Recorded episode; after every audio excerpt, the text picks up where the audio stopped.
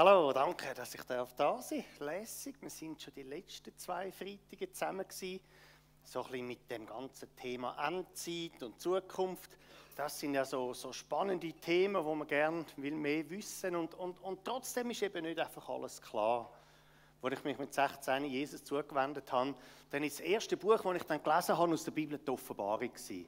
Ja, ich habe einfach nichts verstanden und dann hat dann der Jugendleiter gesagt, ja, du fang doch mit den Evangelien an, irgendwo dort, wo Geschichten von Jesus drin sind, dass man Jesus mal gut kennenlernen kann. Ja, ja, gut, so habe ich dann entsprechend angefangen. Aber ja, es nimmt uns Wunder, was kommt. Und wenn man noch ein bisschen mehr weiß als der andere, oder, dann ist man noch irgendwie im Vorteil. Cool, ja, ja. Lässig, wenn man da Leute plötzlich trifft, die Gemeinden, die ich irgendwo mal in einer Bibelschule oder so getroffen habe, das ist einmal lässig und dann gibt es ein Hallo. Äh, so kann man sich immer noch so ein bisschen sehen. Inzwischen sind ja all die Lehrsachen auf dem YouTube drauf, auf meinem YouTube-Kanal. Kann man dort mal reinschauen. So kann man da ein bisschen Kontakt miteinander haben. Ja, wir fahren in der Thematik noch ein bisschen weiter. Was ist nach dem Tod? Was kommt nach dem Tod? Was könnte man da sagen? Ich nehme da mal einen Textgrund vom 2. Korinther 5 ein Text, wo das Ganze so ein bisschen entfaltet tut. Und ähm, das ist ein Text, wo der Paulus dort im Kapitel 4 zuerst sagt, dort im Vers 7, ja, gewisse Sachen auf deren Erde laufen nicht ganz so, wie wir es gerne wollen. Aber indem wir an Jesus glauben, haben wir jemanden, der uns durchtreibt. Also steht dort nicht, wenn wir an Jesus glauben, haben wir kein Problem. Nee, das steht nicht aber in all diesen Sachen dürfen wir überwinden. Und jetzt Kapitel 5, das fängt mit dem Denn an. 2. Korinther 5, Vers 1, Denn. Also das, was jetzt kommt, ist Begründung, dass Gott uns eben durch die Sachen durchtreibt. Denn wir wissen, wenn unser irdisches Haus, diese Hütte, abgebrochen wird, so haben wir einen Bau von Gott erbaut, ein Haus nicht mit Händen gemacht, das ewig ist im Himmel. Ja, da redet er jetzt also von einem Haus, von einer Hütte und er vergleicht die Hütte mit unserem Leben heute. Also er sagt, ja, also im Moment sind wir in dieser Hütte, aber die Hütte wird eines Tages abgebrochen. Das heißt, wir alle werden sterben. Jetzt kommt aber gerade der Vers, ja, ja, auch wenn unsere Hütte abgebrochen wird, wir haben dann nachher eine andere Hütte, einen anderen Bau, ein anderes Haus, erst recht viel stabiler in der Zukunft. Das heißt, wenn wir sterben, und wir werden alle mal sterben, aber dann ist es nicht einfach fertig. Oder wenn man einfach sagen würde, ja, eigentlich bin ich gar niemand. Ja gut, ich lebe jetzt zwar gerade, aber dann stirb ich und dann ist einfach alles weg. Ja, dann habe ich keine Bedeutung. Aber wenn wir wissen dürfen, hey, auch wenn wir sterben, es geht weiter, ja, sogar noch herrlicher als im Moment ist, dann gibt uns das eine Zukunftsperspektive. Und mit dem kommt der Paulus also hinführen, es fängt also irgendwo mal an. Also ich sage jetzt mal, da ist Geburt. So, und jetzt leben wir da eine bestimmte Zeit. Und jetzt sagt da der Paulus, eh, aber eines Tages werden wir dann doch sterben, sagen wir, das ist dann Todeslinie. Ja gut, also jetzt hat Gott uns immerhin schon mal etwas geschenkt. Ich sage mal, das ist Geschenk Nummer eins. Er hat uns das Leben geschenkt. Halleluja! Also, das haben wir schon mal. Also, ja, sonst wären wir nicht da. Gott ist einer, der Geschenke verteilen tut. Und jetzt sagt da der Paulus, wir wissen. Ja, cool. Also, wir wissen, das ist nicht das Einzige, sondern es geht weiter. Und jetzt spricht er da Leute an, er sagt, ja, wir wissen, ja, wer ist jetzt wir? Ja, da spricht er die christliche Gemeinde damals in Korinther, also er spricht Leute an, die an Jesus Christus glauben. Die haben irgendetwas erlebt in ihrem Leben, die haben nicht einfach nur gelebt und dann sterben sie, sondern das sind Leute, die da dazwischen irgendwo mal nochmal etwas erlebt haben. Die haben noch, die haben noch ein zweites Geschenk in Anspruch genommen. Das ist nämlich der Moment, wenn ein Mensch anfängt, an Jesus Christus zu glauben. Dann passiert etwas ganz Phänomenales. Dann das Leben, das läuft zwar noch weiter, aber von dem Moment an kommt eine neue Dimension ins Leben hinein.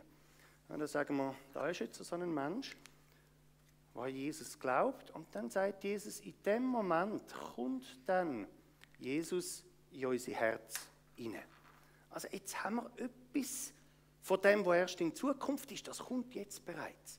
Das sind Menschen, die an Jesus glauben. Die Bibel redet davon, dass wir wiedergeboren werden. Also wir leben nicht einfach und sterben und dann Schluss, fertig, Amen. Sondern wir leben, ein Geschenk. Und jetzt kommt das Zweite dazu, indem wir an Jesus anfangen zu glauben. Das ist etwas, das können wir auch jetzt schon haben. Na gut, jetzt haben wir gesagt, wir reden über Zukunft, aber wir fangen beim Heute an. Oder? Also, das ist ein Geschenk, das wir jetzt schon haben können, wenn wir Jesus Christus in unsere Herzen aufnehmen. Dann wohnt Jesus da in unseren Herzen drin und wir dürfen mit ihm unterwegs sein. So, jetzt läuft da etwas. Ja, stell dir mal vor, jetzt sterben wir. Wohin kommt man dann? Also, dann ist er da, da, da ist der Weg fertig. Aber wenn wir da anfangen mit Jesus leben, dann geht es weiter. Und dann kommen wir, Jesus redet vom Paradies, wir kommen in den Himmel rein.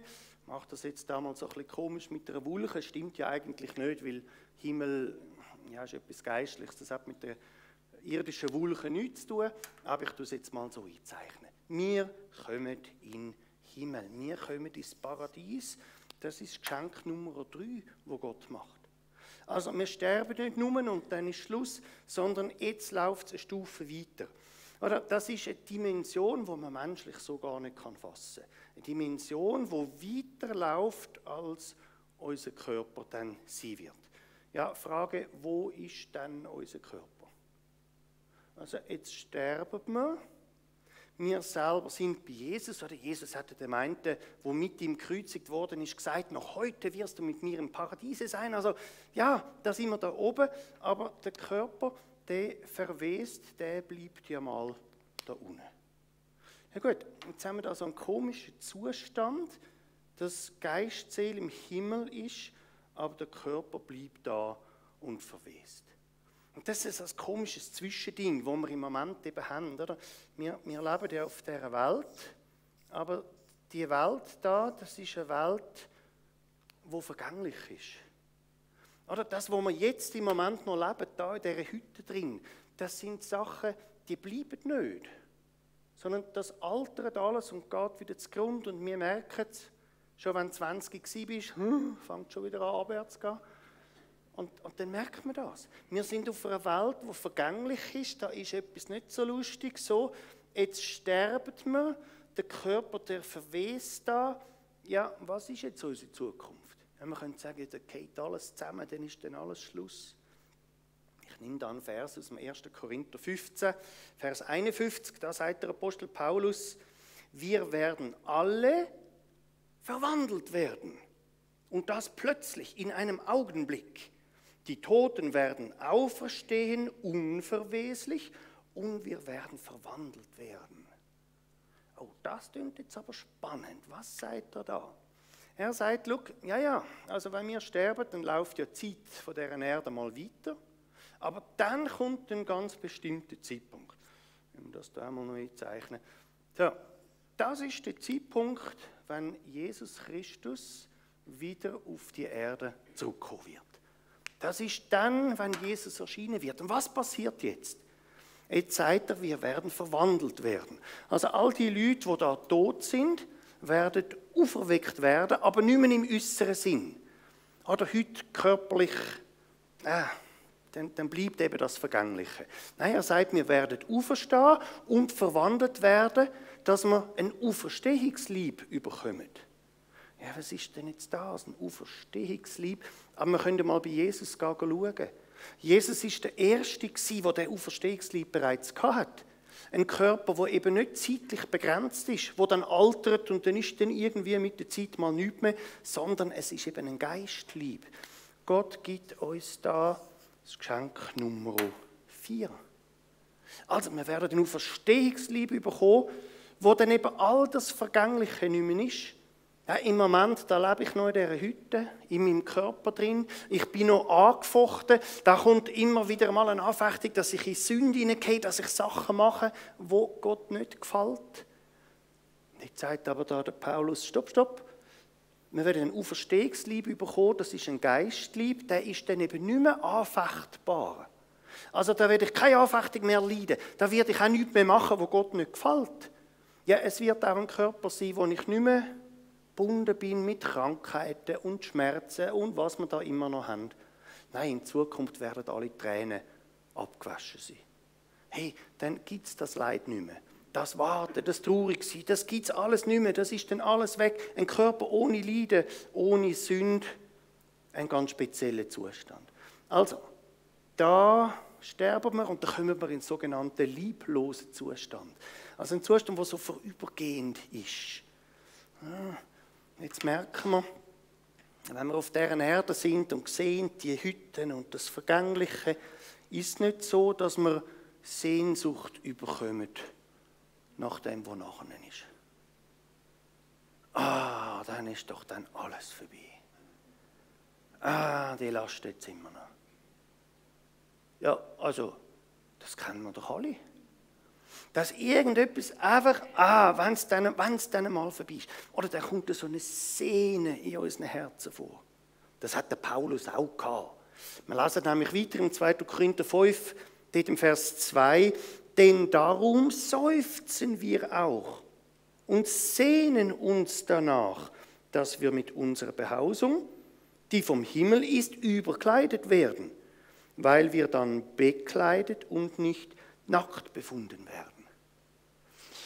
Also jetzt sehnen wir uns, dass wir doch auch auf die andere Seite kommen, aber der Paulus sagt dann, ah, eigentlich sehne ich mich danach, dass ich dann überkleidet wird. Also nicht der lieblose Zustand, da beschreibt er jetzt, das ist so, wie wenn wir nackt wären. Also wir sind dann zwar auf der anderen Seite, wir sind dann zwar im Paradies, aber wir sind noch wie nackt. Und erst, wenn Christus wiederkommt, dann werden wir dann den Auferstehungsliebe bekommen. Und der Paulus seine Perspektive geht schon bis dafür. Ja, jetzt lebt er noch da, aber er schaut schon auf den Zeitpunkt, wann dann Christus wiederkommt.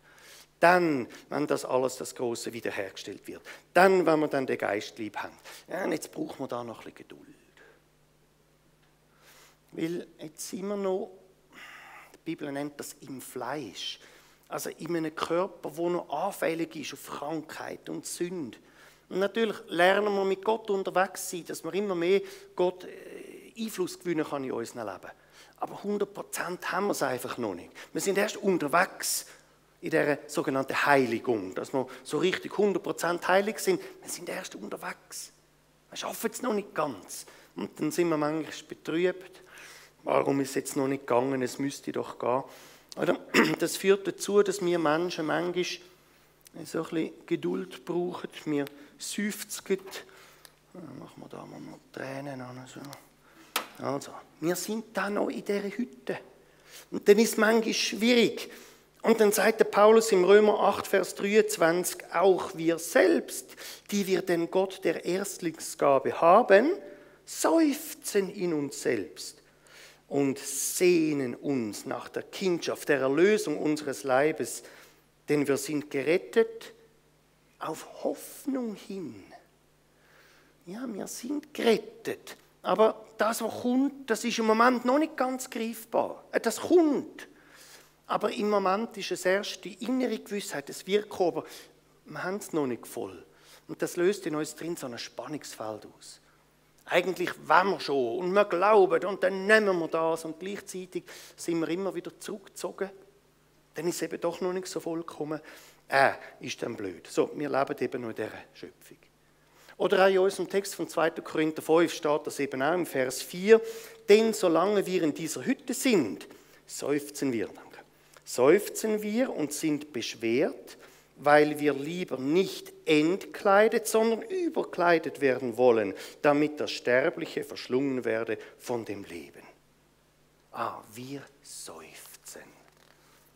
Darf jemand, der an Jesus glaubt, einmal seufzen? Darf man klagen als Christ? Wir leben doch neutestamentlich. Da geht doch alles. Wir haben doch den Herr. Aber manchmal ist es eben doch schwierig. Manchmal ist es zum Seufzen und dann müssen wir klagen und dann nehmen wir einen Psalm führen und dann klagt da der David und dann geht es uns auch schon wieder besser. Weil eben beides da ist. Oder? Wir sind in dem drin, wo noch nicht vollkommen ist. Und wir werden immer wieder zugestoßen. Und jetzt nicht so hyperfromm tun, wie das gäbe es nicht. Ja, man muss einfach glauben, das ist schon. Nein, es ist eben noch nicht. Es ist eben noch nicht. Man seufzt noch. Und vielleicht brauche ich mal Hilfe von jemandem. Kannst du mit mir mal beten? Und vielleicht ist das ein Problem, das nicht geistlich ist, sondern menschlich. Dann müssen wir halt mal psychosozial anschauen. Ja, gehen jetzt zum Doktor, wenn wir etwas haben. Also, anschauen. Und jetzt ist halt 50 Mal dran. So, wir bleiben nicht beim 50, sondern wir schauen vorwärts, klar. Aber nicht, dass man meint, oh, mit meinem Glauben stimmt etwas nicht. Nein, der Paulus redet von 50 und weiß ich nicht was. Also, solange der Auferstehungsliebe eben noch nicht da ist, sind wir eben noch auf dem sterblichen Planet. Der Paulus sagt im Philipper 1,23, weißt du, am liebsten würde ich abscheiden von dieser Welt und beim Herrn sein, das wäre viel besser. Aber gut, wegen neu bleiben noch gerade da, okay. Aber man merkt, oder, er hat die Sehnsucht. Er weiß, nicht da ist die Herrlichkeit, sondern die kommt. Und das gibt ihm eine Perspektive. Jawohl, da kommt noch etwas anderes. Und ich glaube, wenn man die Ewigkeitsperspektive nicht haben, dann klebt man dann so am Irdischen. Ich mache jetzt da mal so eine Schatztruhe. So, tun wir da noch ein Gold rein. Irgendwie so. Oder, und dann klebt man an dem, wo da ist. Und haben dann Gesundheitswahn und den Besitzwahn. Und wir meinen, das ist das Leben. Nein, ja, also, nein. Oder, das ist schon, ist ja schon ein Geschenk, aber die Herrlichkeit kommt ja erst. Und dass wir eben auf das ausgerichtet sind. Sonst sind wir so im, im Menschlichen drin und probieren selber zu krampfen. Wenn ich mich noch mehr anstrenge, dann bin ich gut und dann werde ich gelobt und dann geht es mir gut. Ja, dann würde ich eher sagen, du, dann schaff das mal auf, warum du diese Sachen brauchst. Wo bist du verletzt worden? Hey, es ist nicht das, was das Leben ausmacht, sondern das, was da drin ist, wo eine Auswirkung in die Ewigkeit wird können haben. Hey, das ist nochmal eine ganz andere Dimension. Aber für den Paulus, ja, sterben, das ist natürlich der Find. Der Tod ist immer der Find vom Leben. Aber wenn wir diese Perspektive haben, merken wir, der Tod, das ist der Übergang zu der Herrlichkeit. Und darum, das gibt uns Hoffnung. Es gibt Menschen, die könnten nicht loslassen. Und da ist mir ungerecht geschehen und das muss zuerst in Ordnung gebracht werden. Weißt du was, wir dürfen auch loslassen. Wir dürfen sagen, doch, wir sind parat für das, was in Zukunft kommt. Weil was kommt denn in Zukunft? Da kommt doch die Herrlichkeit. Machen wir da ein schönes Sühneli. Gott kommt in seiner Herrlichkeit. Oder wir dürfen dann sehen, das ist unsere Perspektive. In diese Richtung geht es doch. Und darum müssen wir nicht an dem kleben, was da ist, sondern wir dürfen auch etwas loslassen, weil wir wissen, was hinten an dann etwas, etwas, was kommt nachher. Paulus fährt weiter im 2. Korinther 5, Vers 5, der uns aber dazu bereitet hat, das ist Gott, der uns als Unterpfand den Geist gegeben hat. Ja, ist jetzt noch spannend, oder? Jetzt glaube ich da an Jesus. Aber kommt das wirklich? Oder könnte es sein, dass die Bibel ein Fake ist? Dass das alles gar nicht stimmt? Und jetzt sagt Gott, ja, komm, ich helfe euch, sondern ich schicke euch, eine Taube so, ich schicke euch den Heiligen Geist. Und der Heilige Geist, der wohnt dann in euch drin. Und damit habt ihr bereits etwas von dem, was in Zukunft ist, jetzt bereits. Also wir sind nicht einfach da und glauben an irgendeine Lehre. Ja, die Bibel sagt, dann muss es so sein. Sondern wir glauben an eine Beziehung, wir glauben an Jesus. Wir glauben an den Jesus, der durch den Heiligen Geist in unseren Herzen drinnen ist. Das ist bereits etwas von dieser Herrlichkeit. Wir haben so quasi das, das Angeld, haben wir bereits bekommen. Wir haben schon etwas von dem Ewigen. Wir können also die Herrlichkeit, die kommt, jetzt schon erleben. Hey, total andere Dimension, wo durch das entsteht, dass wir an Gott glauben. Wir haben eine Dimension, wo kommt, wo jetzt aber bereits ist. Und das gibt uns Zukunftshoffnung. Das ist, das ist für uns die Stärke, wenn es eben gerade noch nicht so läuft. Also, wir sind zwar in dieser Hütte, aber wir dürfen gleichzeitig doch schon juchzen und tanzen fröhlich sein, mit Gott unterwegs sein, weil wir eben wissen, hey, da kommt eine Herrlichkeit. Und die ist genial. Und da haben wir bereits etwas im Herz. Und ich darf aus dem Zustrom vom Heiligen Geist leben.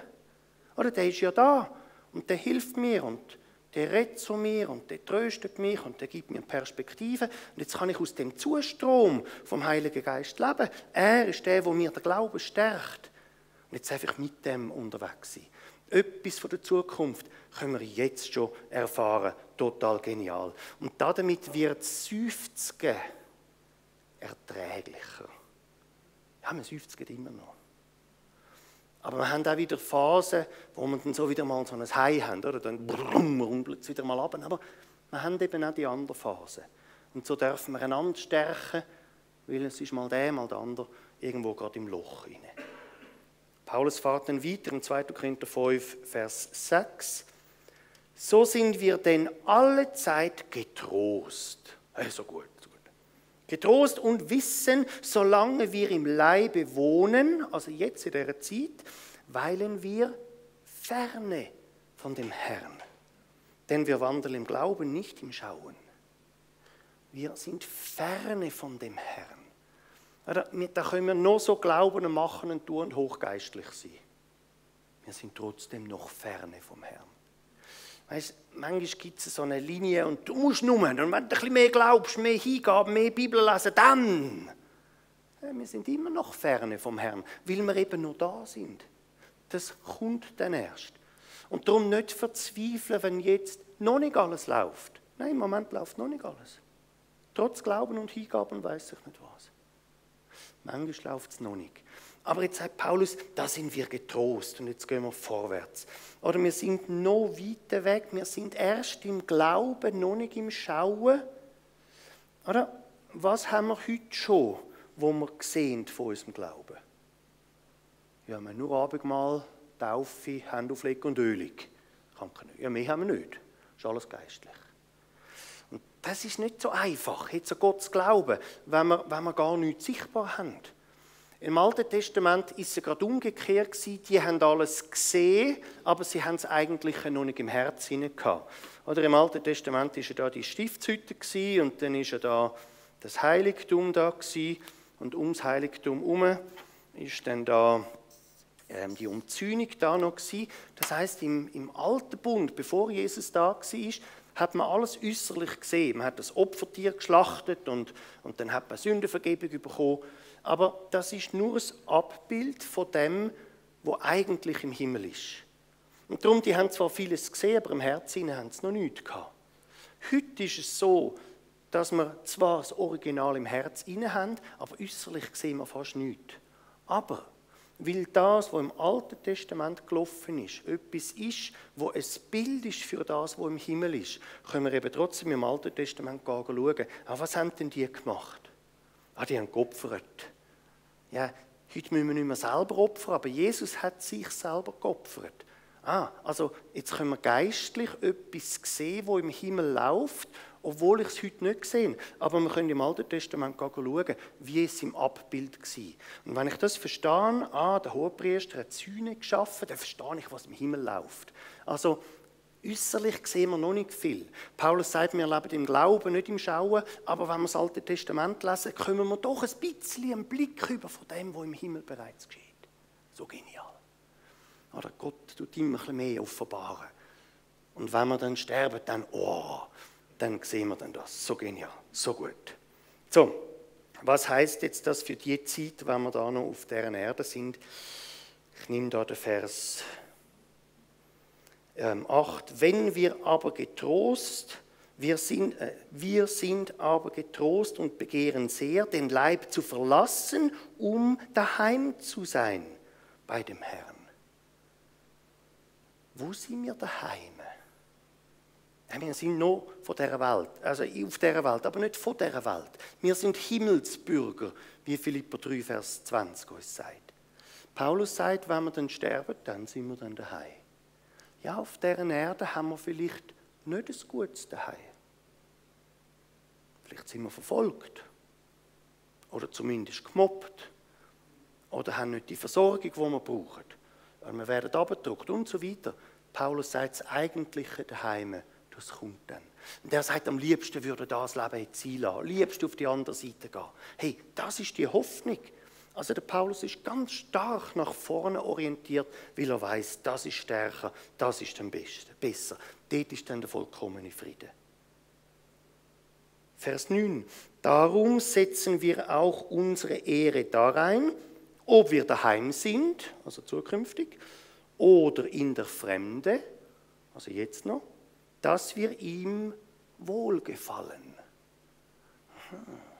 Ja, wie leben wir denn jetzt da?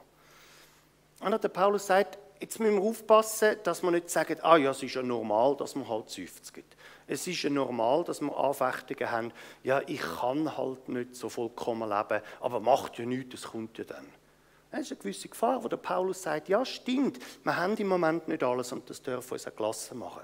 Es muss nicht alles perfekt sein. Aber das soll umgekehrt uns nicht dazu veranlassen, zu sagen, oh ja, easy, komm, dann kann ich auch leben, wie ich will. Es kommt ja dann. Nein, Paulus sagt, nein, nein, nein, nein. Jetzt tun wir die Zeit, wo da Jesus in unserem Herz drin ist, so leben, dass wir Gott gefallen. Also, dass wir aus dieser Dankbarkeit heraus, was kommt, uns entsprechend ausrichtet. Also wir sind für Gott da.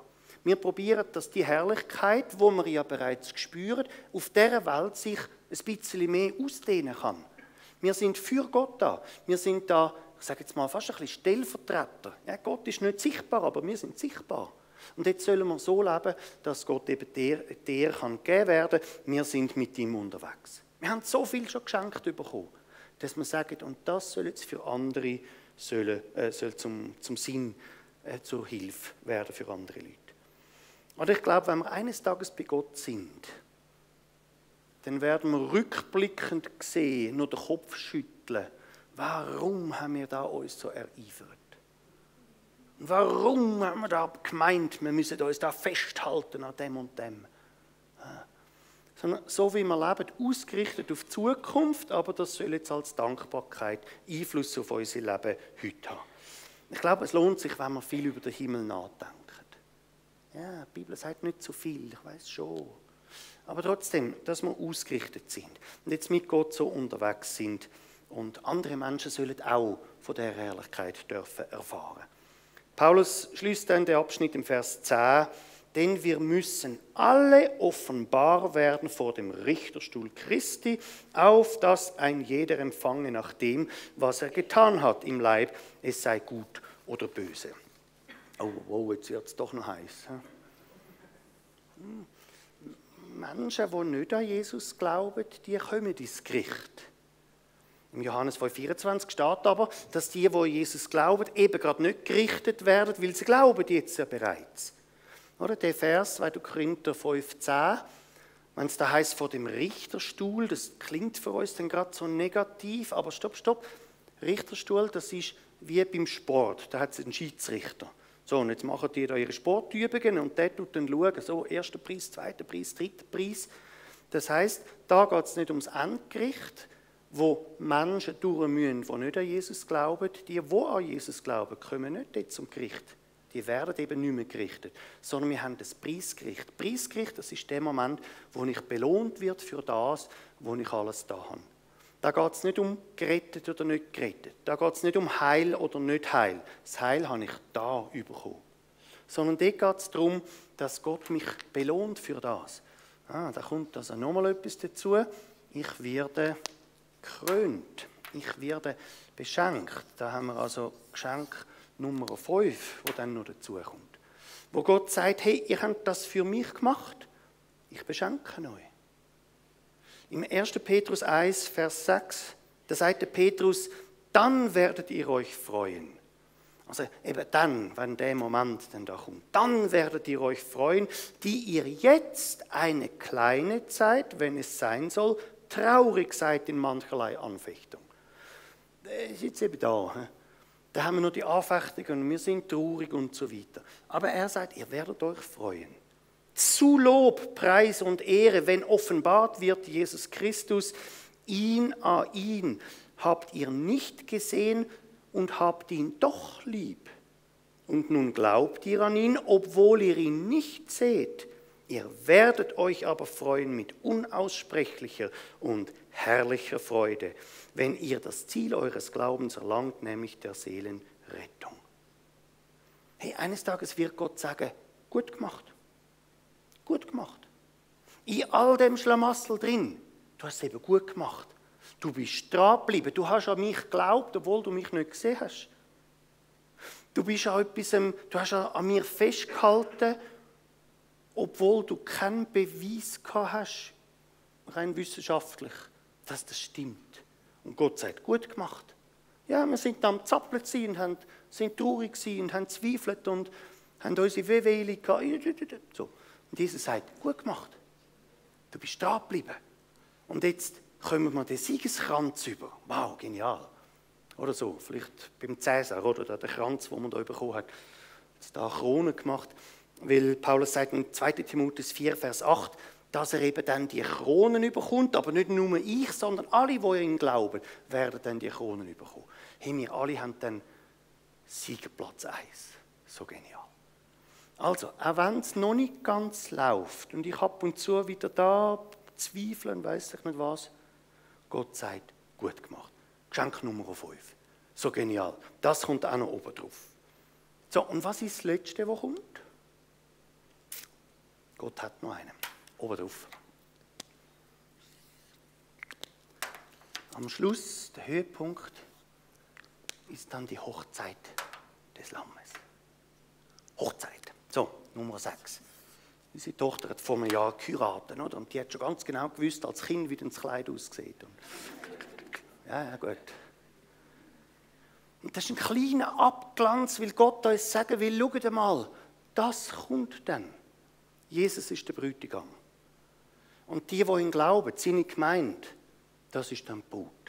Und dann wird der Höhepunkt der ganzen Geschichte sein, wenn dann alles, alles fertig ist. Dann ganz dicht mit Jesus zusammen. Oder jetzt 2. Korinther 11, Vers 2. Da sagt der Paulus, wir als Gemeinde sind wie eine Jungfrau, wo jetzt da Christus zugefügt wird. Ja, Im Moment sind wir noch ferne von dem Herrn. Ja, er wohnt zwar da drin, aber ist immer noch ferne. Aber dann kommt nochmal eine ganz andere Dimension, ganz eng verschlungen mit ihm.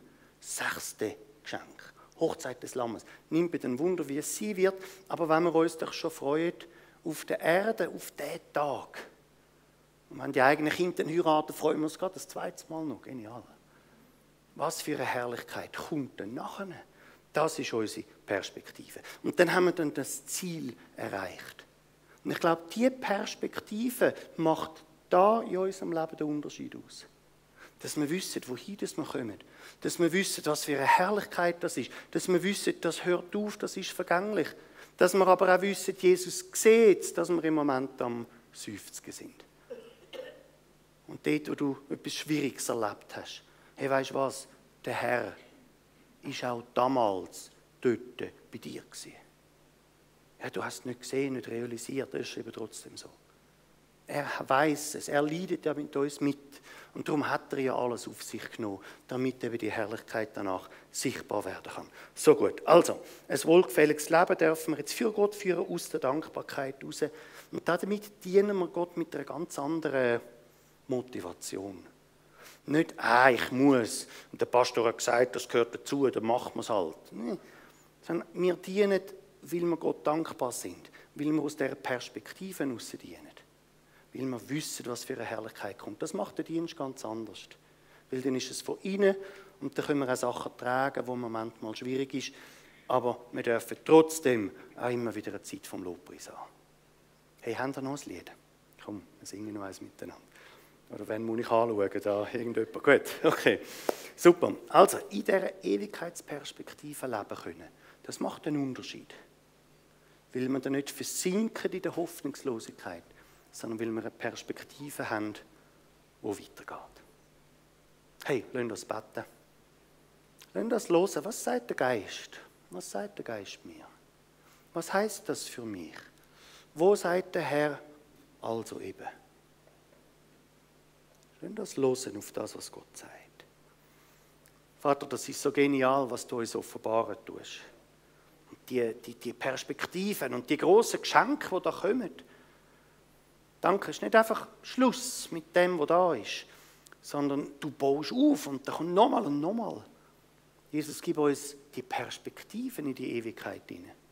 Dass wir etwas von dieser Herrlichkeit sehen, ja, etwas von dem wir schon erleben können im Herz. Und dass wir aus dem heraus dürfen unser Leben führen. Dass es dir dich ehrt und dass wir trotzdem fröhlich dürfen sein, auch wenn wir im Moment noch beschwert sind. Danke, dass du darüber ausschaust und uns das offenbarst und wir dürfen auch schauen. Danke, sind wir nicht alleine. Verzweifle nicht, wenn es gerade schwierig ist. Verzweifle nicht, wenn ständig die Anfechtung wieder da ist und der Sieg einfach noch nicht da ist. Ja, Gott hat schon im Griff und er kennt dich ja. Aber bleib dran an Gott. Und dann sagt er, du hast an mich geglaubt, obwohl du mich nicht gesehen hast. Gut gemacht.